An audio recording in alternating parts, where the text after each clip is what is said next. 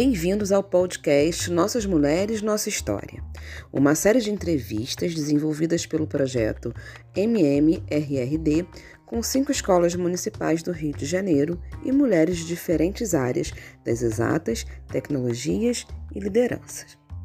Neste episódio, contamos com a participação das alunas Maria Eduarda Agra e Maria Clara Garcês, da Escola Municipal Bento Ribeiro, da professora orientadora Bárbara Nascimento, da coordenadora do projeto Viviane Japiaçu e da nossa entrevistada, a engenheira agrônoma ambiental e da segurança do trabalho, Gisele Ribeiro.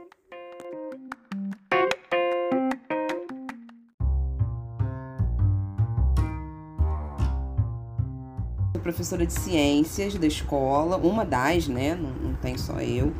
E aí a escola foi convidada para entrar nesse projeto, né, da professora Viviane, de meninas e mulheres na redução dos riscos de desastres. E aí, assim, era mais voltado para alguém da área de ciências ou de exatas, né, de matemática. E eu me interessei.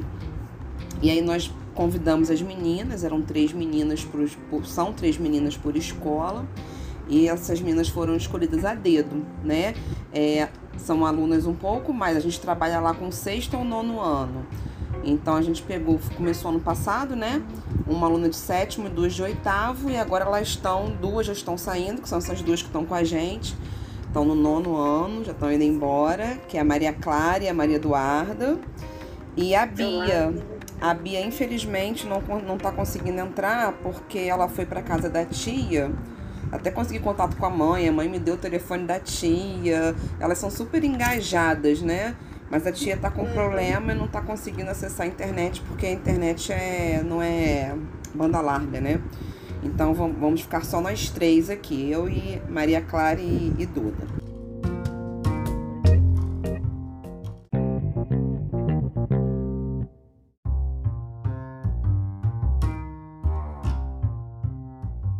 Eu sou a Maria Eduarda, né? Prazer. E de blocos aqui, a gente vai fazer umas perguntinhas, tá bom? Tá ok, vamos lá. É, alguma mulher é, da sua família ou uma cientista é, famosa, assim, te influenciaram a seguir sua carreira? Uh, minha, da minha família não. Meu pai ele é professor na área, mas é completamente diferente. Ele é na área farmacêutica. É, mas eu sempre gostei muito de, de plantas e sempre morei numa região agrícola. E aí eu comecei a pesquisar sobre essa a, a faculdade de engenharia agronômica. E aí tem uma pesquisadora muito famosa nessa área e ela se chama Johanna Agora, o sobrenome eu não sei se eu vou pronunciar correto, mas é Dobereiner. É, essa Joana, ela, ela, é, ela nasceu na Tchecoslováquia, ela é uma agrônoma, ela estudou na Alemanha e depois ela se mudou para o Brasil, se naturalizou brasileira. E ela teve uma descoberta muito bacana. Ela pesquisava bactérias e ela descobriu uma bactéria que, em conjunto com leguminosas, com a soja, por exemplo, ela fixa nitrogênio no solo. Isso foi uma descoberta que revolucionou a agricultura. Por quê? Porque com o uso dessa bactéria eles não precisam colocar mais é, ou reduziu muito a quantidade de fertilizante com nitrogênio que se coloca no solo. E a Johanna ela foi até indicada para o Prêmio Nobel por causa dessa descoberta dela. E, e ela é, viveu e pesquisou, ela, ela morava aí pertinho, seropédica. E, e, foi minha grande inspiração, assim, para seguir a carreira nessa área. Falei, nossa, que bacana, tem, tem muita coisa legal para se pesquisar é, nessa área. Foi, foi, foi, foi a minha inspiração. E quando você descobriu o seu interesse pela área de exatas, mais especificamente pela sua carreira? Olha, eu sempre tive muita dificuldade de coisa que não mede e coisa que varia. Eu tinha muita dificuldade. Tudo, tudo, que, tudo que eu iria estudar que dizia, ah, mas como é isso? Olha, depende. O depende eu sempre tive muita dificuldade. Eu sempre gostei de coisas que, que você se mede que é uma coisa ou é outra. Então, eu acho que é um perfil, é uma coisa que, que, vem, que vem da gente. E aí eu sempre gostei muito da, de, de plantação de plantas, de biologia. Então, a engenharia agronômica, que foi minha primeira opção, surgiu disso, da união da, das ciências exatas, né, da matemática, da física, da química com a biologia. E você sofreu alguma pressão quando, tipo, de familiar, essas coisas assim, é, para escolher essa ou outra profissão? Tipo, eles queriam, Bom, eles te apoiaram? É, ele, a, a, a, família nunca fala muito bem diretamente essas coisas, mas a expectativa é que eu fizesse medicina, né? É, eu prestei vestibular em 1998 então, e no interior de São Paulo, aquilo as pessoas iriam, é, vão para o direito, é, para a medicina, né, e para uma engenharia civil, uma coisa mais tradicional. E daí, quando eu vim com a agronomia, não é que foi uma, não é que foi uma resistência, mas foi um susto. Mas agronomia da onde? A gente não tem nenhum agrônomo na família. Da onde você tirou isso, né? Uh, mas aos poucos que eu fui explicando e que eles viram o quanto que eu estava engajada e feliz na faculdade, é, eu tive o apoio, o apoio da minha família, posso dizer que sim. E dos homens da sua família, assim, ou do seu companheiro, caso você tivesse uma época, eles aceitaram ou teve aquela é, quando você vai para essa área, que uma área que é muito dominada por homens, sempre, é por parte do, de, de, de, pai, irmão, família, assim, não. É, sempre tive muito apoio, mas por parte de companheiro sempre rola um pouco de ciúme. Por você, não chega a ser uma restrição, mas é, não é totalmente, é, é, é aquela coisa meio velada, né? Então, ah, você vai fazer um estágio, mas como é que é isso? Mas por que, que você vai? Mas precisa mesmo? é, quando você vai atuar numa área que é que é dominada por homem por parte do seu companheiro, do meu companheiro, eu, eu senti um pouco de, de ciúme. Mas nada que impedisse de, me atrapalhasse em seguir essa carreira. Teve alguém que ficava dizendo assim que você não seria capaz? Ah, um monte, gente. Assim, eu coleciono nãos na minha carreira. A questão é a gente não se deixar bater por isso. É, eu digo que sempre que, que eu tenho um grande marco na minha carreira, então quando eu defendo uma, quando eu defendi minhas teses, é, eu escrevi um livro com a Vivi, é, sempre que eu tenho um grande marco eu faço uma dedicatória que é para todos que me disseram não. Eu agradeço, porque se não fosse por eles eu não, não teria chegado ali. E eu achei muito bacana, eu estava lendo, enquanto eu estava fazendo o doutorado, uma, uma estudante que foi defender a sua tese é, na Inglaterra, e ela foi vestida na defesa de tese com uma saia toda feita de papel. E os, os papéis, era uma saia bem longa, sabe? E ela emendou todos os papéis e fez uma saia. Ela falou: Isso aqui foram todos os nãos, todos os nãos que eu apliquei para a faculdade que não me aceitou, todos os papers que eu, que eu mandei para publicar e não foram aceitos, todas as bolsas que foram negadas. Então, essa é a minha homenagem a todos os nãos. Eu cheguei até aqui. Eu achei muito fantástica, fantástica essa, essa iniciativa dela.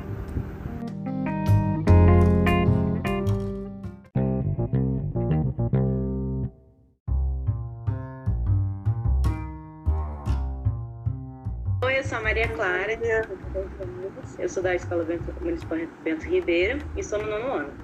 É, e agora a gente vai iniciar o bloco 2, que é sobre a faculdade. Quais foram os principais assuntos que você estudou durante a faculdade? É, relacionados à biologia. Então a gente estuda muito fisiologia vegetal, é, botânica. É, dentro da física a gente estuda hidráulica, né? É, fluidos, química muito forte para você entender todas as interações é, do solo, das plantas, bioquímica, matemática, cálculo, porque você tem toda a parte de, desenho técnico, de projetos, de engenharia e de cálculos. Acho que é isso, é um mix de, dessas disciplinas. É, o que você mais gostou de fazer durante a sua faculdade? Aos estágios. É, sempre que eu fazia um estágio, eu voltava muito feliz e isso me mostrava que, que eu estava no caminho certo, sabe? Eu acho que isso é, é um gran, uma grande dica que eu dou para vocês na escolha da carreira. Sintam-se felizes quando você voltar daquilo que você está fazendo. É um direcionamento para te mostrar que você está no caminho certo. E às vezes a gente seguia, ah, mas eu vou pelaquela profissão porque ela é mais valorizada no mercado, porque tem um salário inicial bacana, né? mas quando você gosta daquilo que você faz, você se dedica. Se você se dedica, você acaba sendo competente naquilo. E aí a remuneração e, e, e os benefícios chegam. Agora, é, a pior coisa do mundo é trabalhar frustrada. E aí a gente se depara com muita gente frustrada no mercado e que está ocupando o lugar de uma pessoa que podia estar tá ali feliz, trabalhando, se dedicando e fazendo valer a pena. É, eu também vejo muitas pessoas que trabalham em empregos que têm uma boa remuneração, mas acabam que eles são infelizes e acabam até prejudicando mesmo a vida pessoal deles. Eu vejo muito isso. E para mim é muito importante, né, na escolha do curso, você realmente gostar daquilo.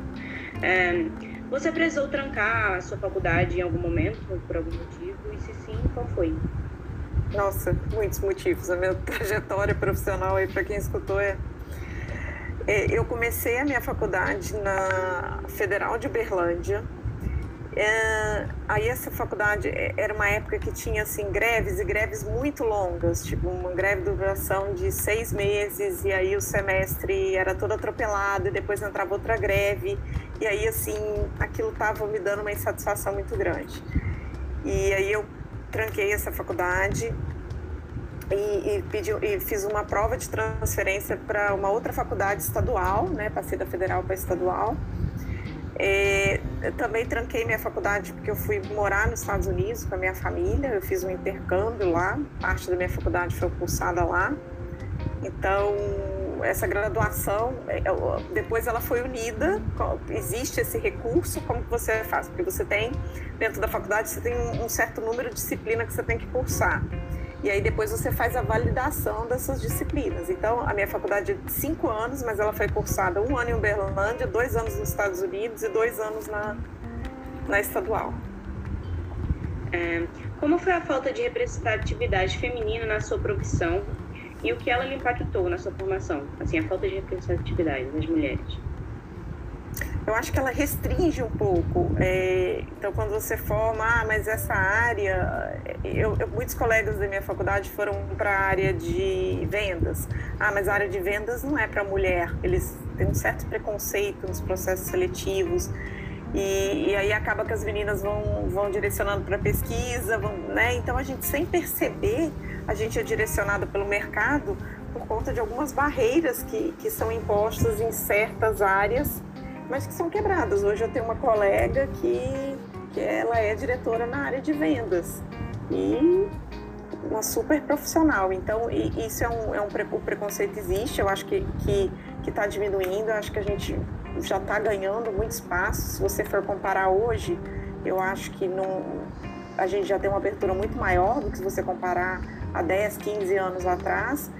Claro que ainda existe um caminho a ser percorrido, é, mas não é motivo para a gente desistir. Vamos, né? E, e, eu acho que, que essa coisa de você se restringir, é, mesmo que as pessoas te restringam, mesmo que no processo seletivo você escute, ah, mas é, a gente não busca bem o seu perfil como mulher, não deixa isso é, fazer você desistir dos seus sonhos. Você pode ser e atuar no que você quiser. É. Quantas mulheres em média tinham na sua turma? Na sua sala? Eu não lembro o número certinho, mas era uma turma de 100 alunos e eram tipo 20 meninas e 80 homens. Durante os seus estudos, você ouviu piadas ou insinuações de que era menos capaz por ser mulher? Se sim, você pode contar algum caso pra gente? Posso. É... Eu, eu, fazia um estágio com máquinas e implementos agrícolas e a gente estava trabalhando e, chegou um, um carregamento com esses implementos muito tarde e eles tinham e chegava por um lado e, e tinha que transportar esses, esse, esse maquinário para um outro lado de onde seria a exposição. E aí eles estavam lá sofrendo, pra, correndo para poder levar tudo isso e, e, você tem uma restrição, depois de um certo horário você não pode transitar com o implemento agrícola. E aí eu disse, você quer que eu ajude a, a levar esse, esses atos? Mas você consegue? É, sim, eu consigo, sim, eu dirijo trator eu fazia, eu era bolsista na faculdade e, e, e requeria, a atividade que eu fazia requeria e eu sabia. E aí eles ficaram muito surpresos com o fato de eu poder conseguir, de eu conseguir dirigir um trator. E depois veio uma coisa muito engraçada deles disserem, nossa, mas você não, não quer trabalhar nos dias de campo? Porque a gente conseguiria vender fácil, porque é um trator que até uma mulher dirige. Gente, como assim, né? É, como assim até uma mulher dirige? A gente tem capacidade para fazer o, o, tudo, tudo, tudo que a gente quiser. Certo, obrigada. Essa foi a, o bloco da faculdade.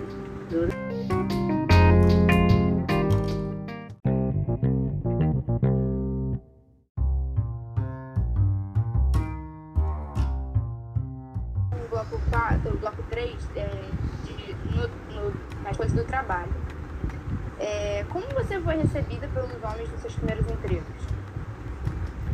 Nunca tive. É, então, é, aí tem algumas fases. É, quando você entra é, como subordinada, é um tratamento, você não enfrenta tanto preconceito, né? Porque ela vai ser minha assistente, ela vai ser minha subordinada e, e tudo. A partir do momento que você começa a competir é, por cargos, aí começa um, um tratamento diferente.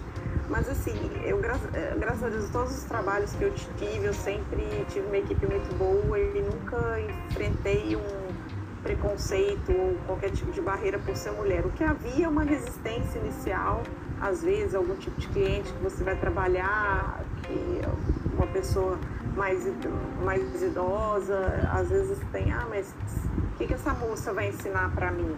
Mas a partir do momento que você mantém o seu posicionamento firme, que você mostra a sua competência profissional, essa resistência vai se quebrando e, e o relacionamento vai fluir.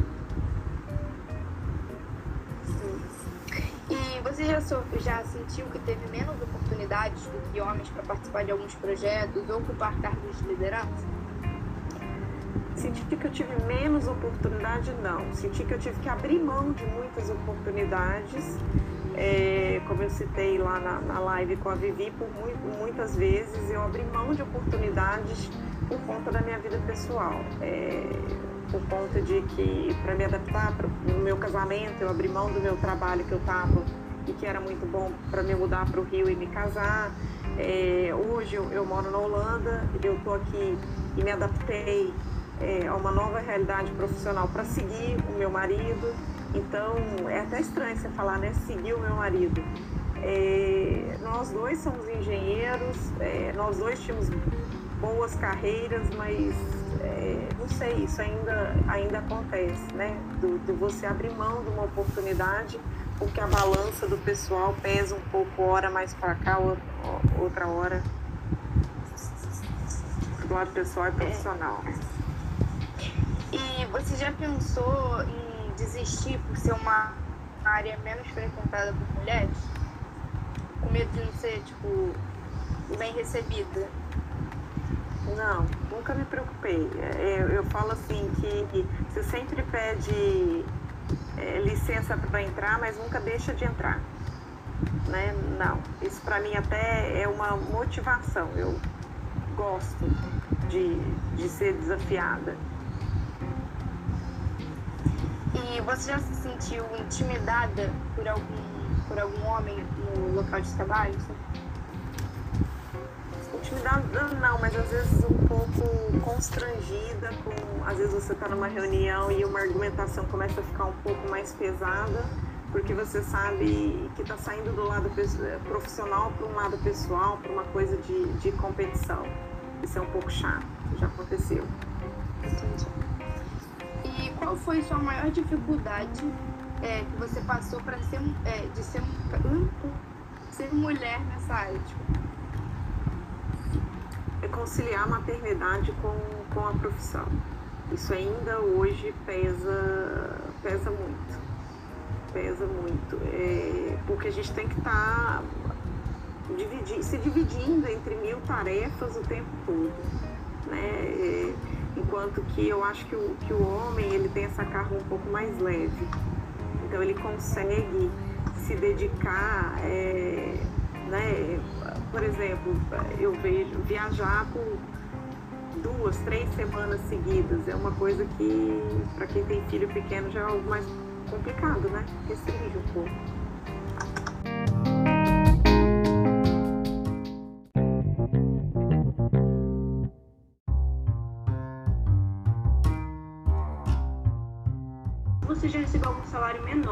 Pelo simples fato de ser mulher e alguma exerção de alguma função, sendo que era a mesma função de um homem? O tempo todo. O tempo todo. Os salários não são iguais, essa é a realidade. É, não são iguais. Você já aconteceu de ser julgada por pessoas que, te, que têm preconceito pelo fato de você exercer essa profissão? É, sim, tipo, eu acho, eu acho preconceito quando a, a, pessoa pergunta, mas você gosta disso que você faz? Mas, né, porque principalmente agora que eu tô mais engajada na agronomia e, e que é um pouco distante da realidade de muita gente, porque você está num meio mais rural e tal, e aí às vezes eu chego, e, e às vezes até entre mulheres, entre amigas, mas isso que você faz, você gosta disso mesmo? Você escolhi, né? É. Você já sofreu algum tipo de assédio no seu trabalho? Já. É, nessas feiras agrícolas que eu, que eu fazia estágio, às vezes me perguntava se eu via de brinde junto com o trator. Ninguém merece, né? Fala sério. É.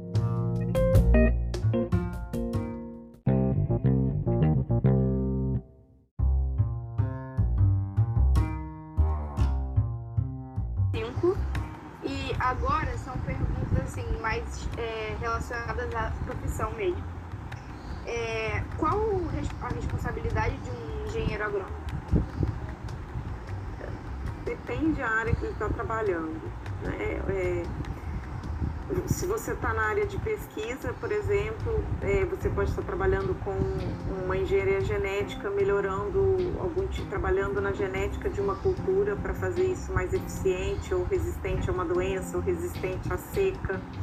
Uh, você pode estar trabalhando com uma, como um fiscal é, em áreas para é, em área de impacto ambiental, reduzir desmatamento ou é, extração de madeira ilegal.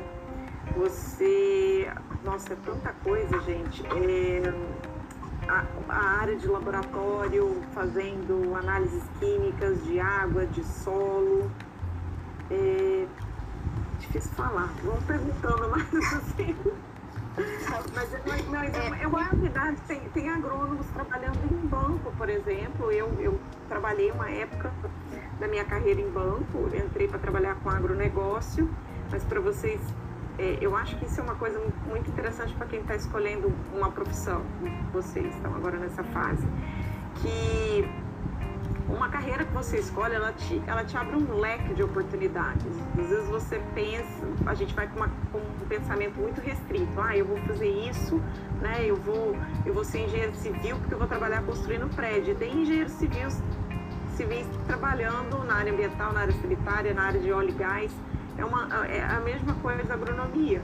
Existe agrônomos trabalhando em bancos, onde eles trabalham fazendo avaliação de garantias, de, de, fazendas, por exemplo, a pessoa vai pegar um empréstimo e ela dá uma fazenda de garantia. Quanto que vale essa fazenda?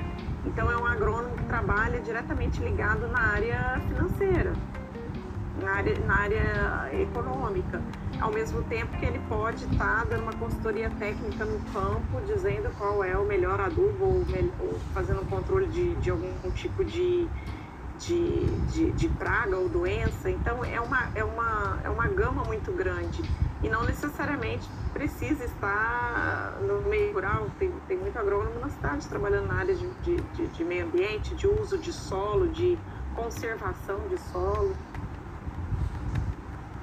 E qual é a maior dificuldade que se encontra na fiscalização é, de produtos comercializados? A principal dificuldade, eu acho que a gente tem uma legislação muito boa. A questão é fiscalizar se ela está sendo aplicada. Eu acho que, que, por exemplo, quando você aplica um defensivo no campo, e às vezes tem muita gente que é contra, ah, mas é defensivo, né? Vamos fazer uma produção orgânica, tá, tá, tá. Mas tem hora que você precisa sim aplicar um, um, um, defensivo, só que aplicar de uma forma equilibrada, sustentável. Ele tem um período de ação. Então ele diz, olha, esse, esse produto ele tem um período de 60 dias, de 100 dias. E durante esse período ele não pode ser colhido e ele não pode ser comercializado mas de repente o preço tá bom e a fiscalização não tá tão em cima e a pessoa colhe e, e, e, e bota isso para o mercado.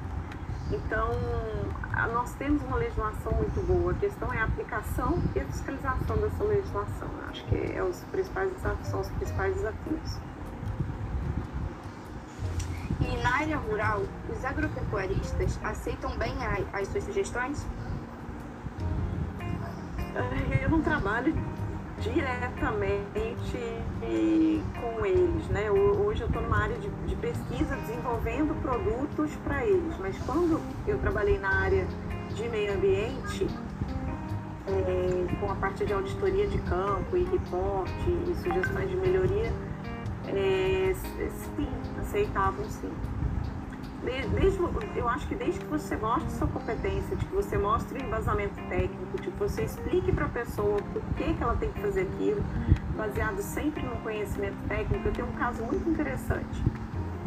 É, é, nós, nós fomos a campo porque a, a, a pessoa, o proprietário, ele se recusava a fazer um novo curso de monitoramento e o fiscal pedia um novo posto de monitoramento para poder liberar a licença dele de operação. E ele, eu não furo mais um posto porque eu já furei 30 poços aqui e esse cara quer que eu furo mais um e eu não vou furar. E aí eu peguei é, a norma técnica junto com ele falei, o senhor me arruma um giz e me arruma uma, uma fita métrica. E aí vamos ler a norma junto. Ah, o poço tem que estar tá X metros a montante do, da fonte polidora, tanta jusante, tal, tal. E nós fomos medindo e marcando um X do chão onde deveria estar o poço. E aí eu falei, agora você olha os 30 poços que você tem furado aqui e veja se tem algum em cima do X. Ele disse, não, não tem. Eu falei, pois é, então você chama o seu fornecedor agora e manda ele furar no lugar certo, porque o que o fiscal está pedindo é isso aqui. Então, quando você vai para essa para a parte técnica, sabe, a pessoa não tem o que argumentar. O que, que ele vai argumentar? Entendi.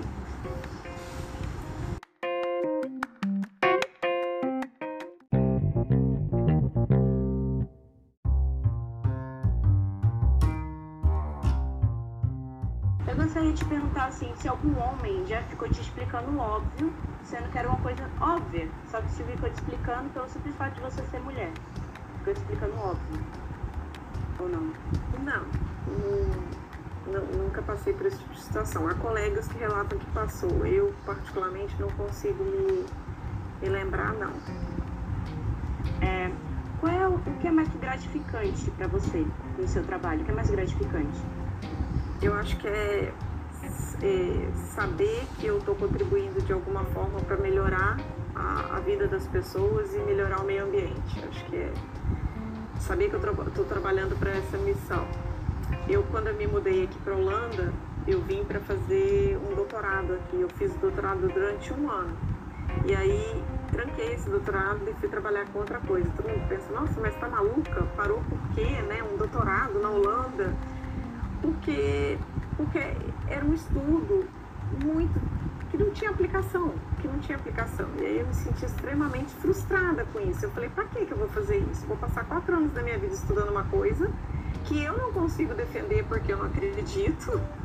E só para dizer para as pessoas que eu fiz um doutorado na Holanda. Não.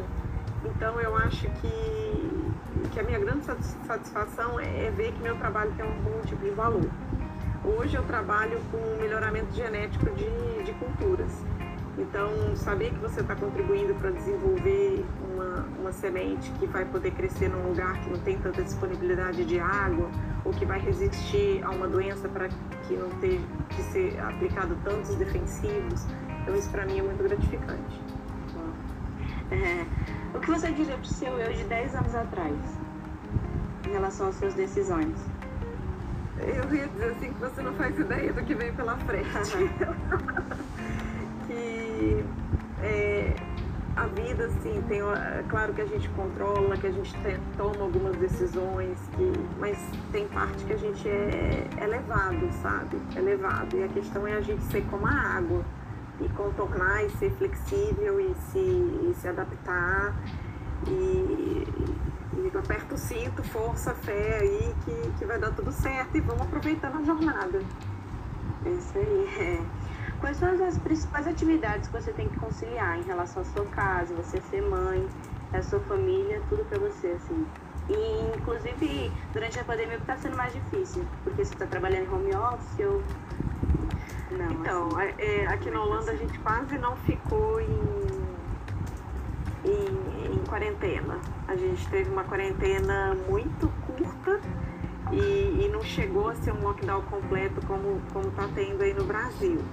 E como eu trabalho em campo, eu nunca cheguei a ficar 100% do tempo em home office.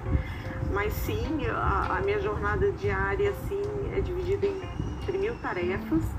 É, como aqui a gente trabalha muito em função do clima, em função da luz, é, os horários de trabalho não seguem os horários do, tradicionais que a gente tem no Brasil.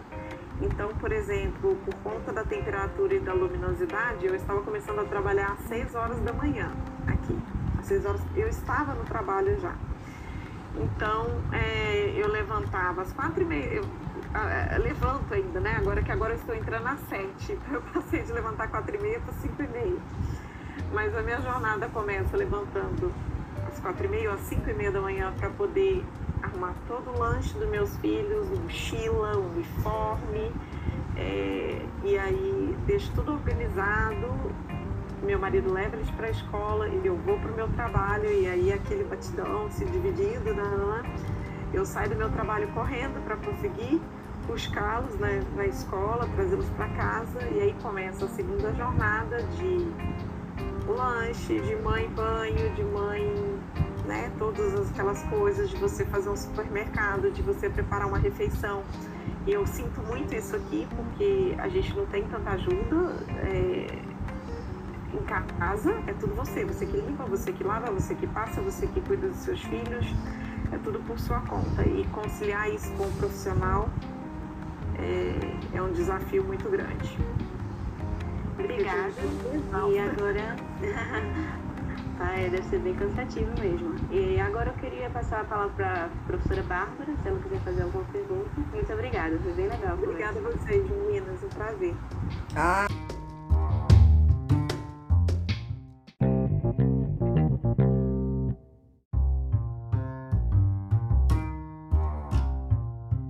fazer umas perguntas.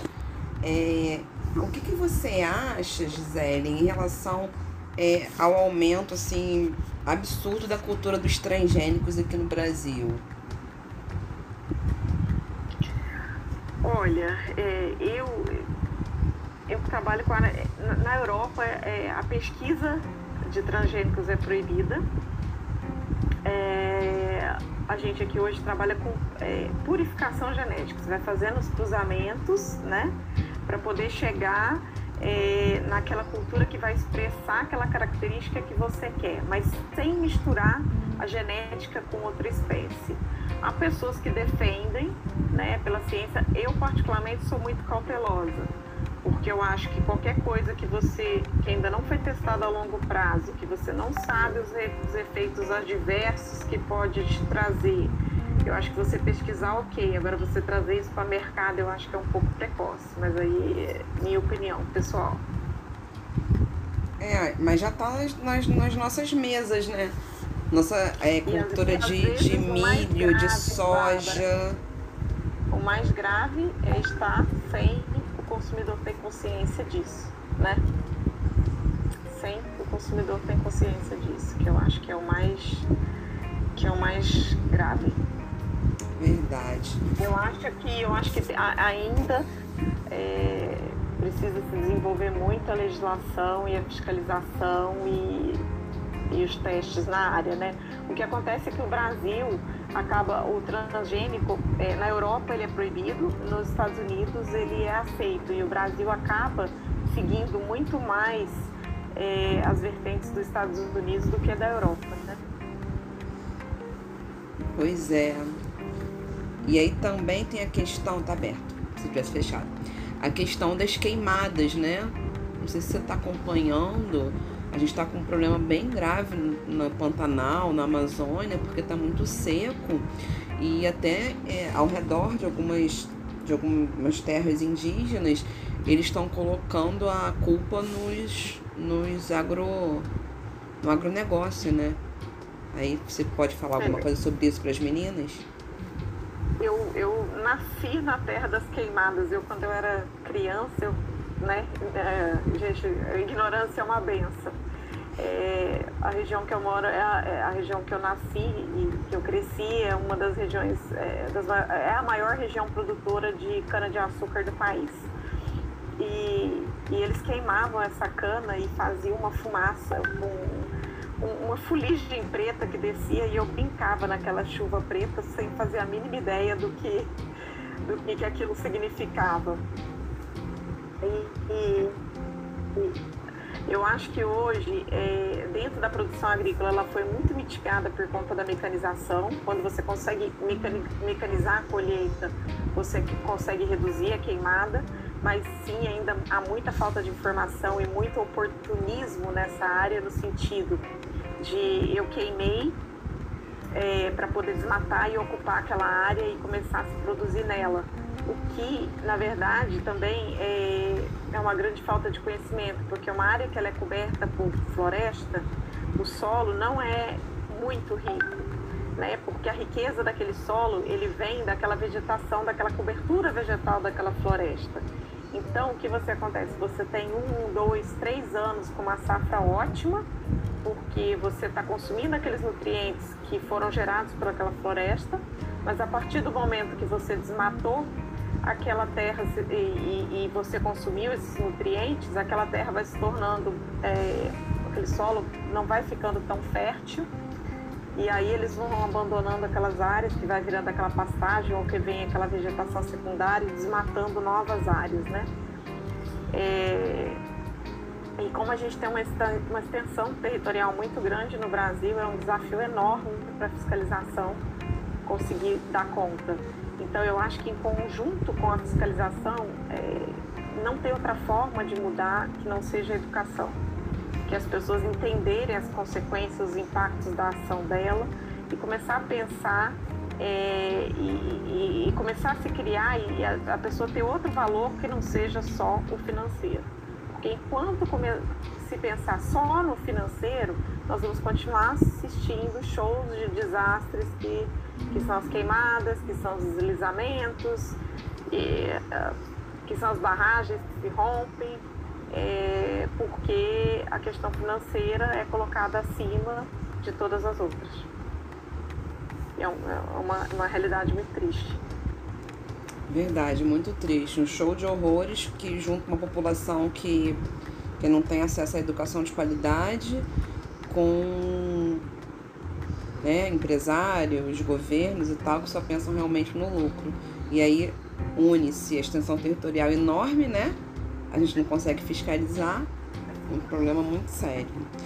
Ah, então acho que. A questão do ar, ah, Bárbara, que, que é a questão do território, não, mas, mas tem muita terra, mas não vai acabar.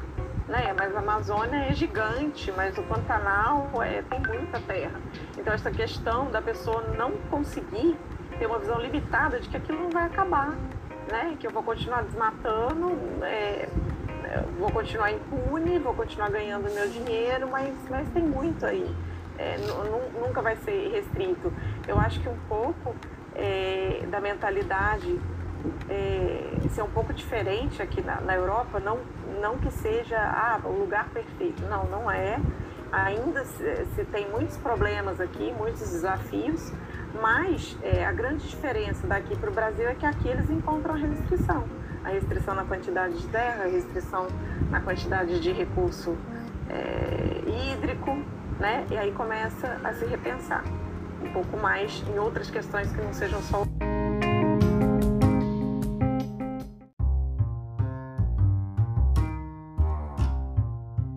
queria só para fechar é, contar um pouco uma coisa que a gente falou na live e que influenciou muito a minha vida. E aí eu aproveitando queria compartilhar com vocês para vocês compartilharem com as amigas de vocês que a gente falou da questão da barreira da língua.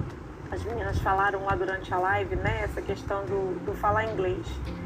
E aí é, isso foi uma coisa que me restringiu demais na minha carreira essa questão do falar inglês né. E quando eu e, e, apesar de eu falar, apesar de eu ter morado nos Estados Unidos, eu tinha aquela insegurança, né, quando ia falar. E quando eu chego aqui, é, você vê qualquer pessoa falando inglês, mesmo na Holanda, o idioma oficial sendo holandês, todos aqui falam, falam inglês. Mas por que, que o brasileiro tem essa questão, né, com, com o inglês que nos restringe tanto, ele restringe tantas oportunidades para gente? E aí a gente passa, porque a forma de aprender é diferente. A gente passa cinco anos aí no cursinho estudando gramática. E aí cada vez que você vai abrir a boca para falar, você está preocupado se você vai cometer algum erro, ou se você vai estar falando certo, ou se você vai estar falando errado. É. Enquanto que as pessoas aqui só se preocupam. É, só se preocupam em falar, entendeu? Ele não está não tá interessado em saber se ele falou errado, se ele conjugou um verbo errado, se isso ou aquilo ele está interessado em se comunicar e, e, e ser entendido. Então, é, essa, essa barreira que a gente tem do, do se retrair, do medo de falar, do medo de participar de coisas internacionais, de se mostrar por conta do inglês, é, isso foi uma coisa que me restringiu a vida inteira e que hoje eu vejo que eu perdi muito tempo sim. Na verdade, ser fluente em inglês ou qualquer outra língua que vocês decidam falar é saber se comunicar na língua e defender a tua ideia e argumentar. Não fica preocupada se vai conjugar um verbo errado, tá, nem se você está lá cinco anos estudando gramática seus livros, porque isso aí. Eu acho que é, quem só fala certinho, assim, conjuga tudo certo, é quem nasceu lá, né? Porque assim, a gente. Nem quem nasceu. Quem nasceu. É. Gente, quem é nativo comete muito mais erro do que quem é, do que quem está estudando. Claro, se você pensar, quando você está falando português, eu não conheço, às vezes tem alguma palavra que a pessoa usa, alguma coisa muito específica em português, eu sendo fluente em português, eu não conheço aquela palavra. Ah, Ou às vezes você está falando na correria, você conjuga um verbo errado, mas você né, segue falando e segue a ideia, a gente não se preocupa. E quando a gente vai falar em outra língua, essa coisa do brasileiro de. Eu acho que é porque é a forma que a gente aprende a língua. Você vai para o cursinho, pegar um livro de gramática e ficar cinco anos estudando aquilo ali, você não vai falar a língua daquele jeito. E então é não percam oportunidade na vida de vocês por medo, por barreira de língua. Entendeu? Aprendam o básico, aprendam a, a, a vender a tua ideia. Não fica preocupada se você é, é, esses dias eu fui, por exemplo, eu queria comprar uma balança e eu não lembrava como é que falava balança. Eu falei, ah, aquele negócio para eu subir e saber o peso. O cara entendeu e me deu a balança. Entendeu? Então é, é bem por aí, sabe? É, é você, você saber se comunicar, explicar o que você está querendo e defender a tua ideia. E sai fora desse negócio de ficar estudando cinco anos e ainda assim a gente ainda não fala, né? Porque fica com medo. É. É, é porque eu, é muito mais do que falar. Eu, exatamente, eu acho que a gente errado. aprende tão. É uma pessoa. Fala, fala Maria, pode falar. É uma pessoa compreender o que você está falando. É porque você falando agora, eu me lembrei muito do que lá em Pernambuco a gente fala totalmente diferente do que as pessoas do Rio e de São Paulo, mas mesmo assim a gente se entende. Eu acho que é muito assim, cada um no seu lugar tem as suas gírias. E eu vejo muito assim. Pois é. Porque aqui dentro de casa eu sou de Pernambuco. Mas aqui agora eu tô aqui em São Paulo e eu falo umas coisas que uma criança não consegue entender de jeito nenhum, porque são as gírias, né? Então, assim você falou, não é muito mais do que falar certo, mas as pessoas conseguirem se comunicar. É isso aí. É verdade. É, exatamente, eu acho Ela que é isso mesmo. É como você, você aprende, né? Você aprende aquela coisa certinha, e aí quando você vai falar, você né, fica, tenta pensar tanto de como vai falar aquilo, não consegue, aí trava. Né? Aí trava e, e não consegue se comunicar. Julgarem. Eu me lembro, a Vivi vai se lembrar disso. No lugar que a gente trabalhava, quando chegava uma- um estrangeiro, nossa, mas saía todo mundo correndo, você lembra, Vivi? Nós estamos falando de, da barreira que a gente tem de falar a língua. E eu estou dizendo para as meninas que para libertar disso, de, de cursinho de gramática, porque você não vai saber tudo, você não vai ser nativo nunca. E a mas gente o não negócio tinha, é comunicar. A gente ainda tinha Né? um chefe que botava dentro dos horários, assim, ele, ele chegava lá e falava, olha só, você vai apresentar o projeto tal agora. A gente, como assim? Ele chegava antes, né? Na reunião, as pessoas que você não sabia, os Um estrangeiros. japonês. Primeiro você vai apresentar o projeto para um japonês. Aí eu, "Oh, tá bom,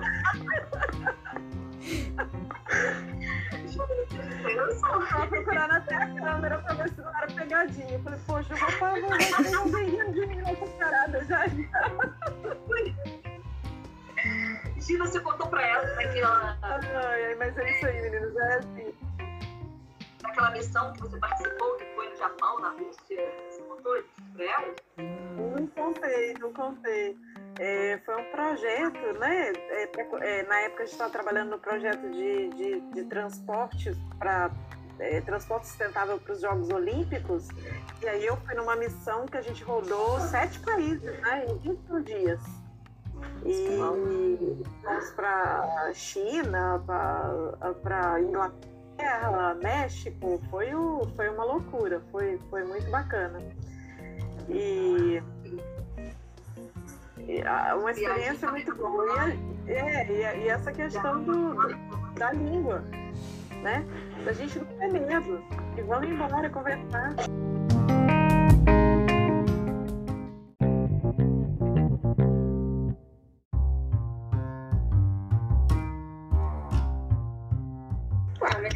Muito obrigada. Tô vendo que as meninas gostaram da conversa, né? Obrigada. Animadas. Ah, é muito bom. Acho que bom que vocês muito bom matar a saudade. de conversar. sofrimento de Meninas. online, e aí acaba que tem a limitação também de tem dia que a internet cai, tem dia que quem, algumas estão acessando por pacote de dados e o pacote acaba, e aí vai muitas questões. E a gente fica também sobre essa limitação, quer dizer, mesmo essa, esse retorno das aulas, né, que seja online, ele, ele exclui muitas pessoas, mas é o que pode ser feito agora. Então, a gente tem vários dilemas o tempo todo, né? Mas acho que é que a gente tentar trabalhar juntos e pensar Mas vamos, vamos pensar no lado positivo, que, que é, é como essa oportunidade está nos desenvolvendo em aprender a trabalhar online, em aprender a focar com um milhão de coisas nos distraindo, né, nos chamando a atenção em casa, em desenvolver recursos para poder estar enviando conhecimento, né? Principalmente, eu acho que é um desafio muito grande para os professores nesse momento, né, Bárbara? Mas é muito gratificante do- da quantidade de, de a gente está se desenvolvendo de uma forma muito rápida. Então, os ganhos seriam coisas que a gente demoraria anos para poder atingir em situações normais. Verdade. Eu queria agradecer, tá, Gisele, pela sua disponibilidade, tá? Por vir aqui mostrar um pouquinho de um, de um mundo diferente para as meninas, né? Abrir os horizontes delas. E obrigada mesmo pela sua disponibilidade de tempo, de estar aqui falando, né? Até da sua vida pessoal mesmo. Foi muito bacana. Muito obrigada. Eu que agradeço, foi um prazer aí estar com vocês. A Vivi tem meu contato, é, o que vocês precisarem aqui, estou à disposição. Foi, foi muito bacana conversar com vocês e participar desse projeto aí da Vivi, que é maravilhoso. A Vivi é show de bola. Não sei como consegue fazer tanta coisa. Ela que tem que contar pra gente aí dessa. Esses dessa- dessa tem que contar coisa. mesmo. É.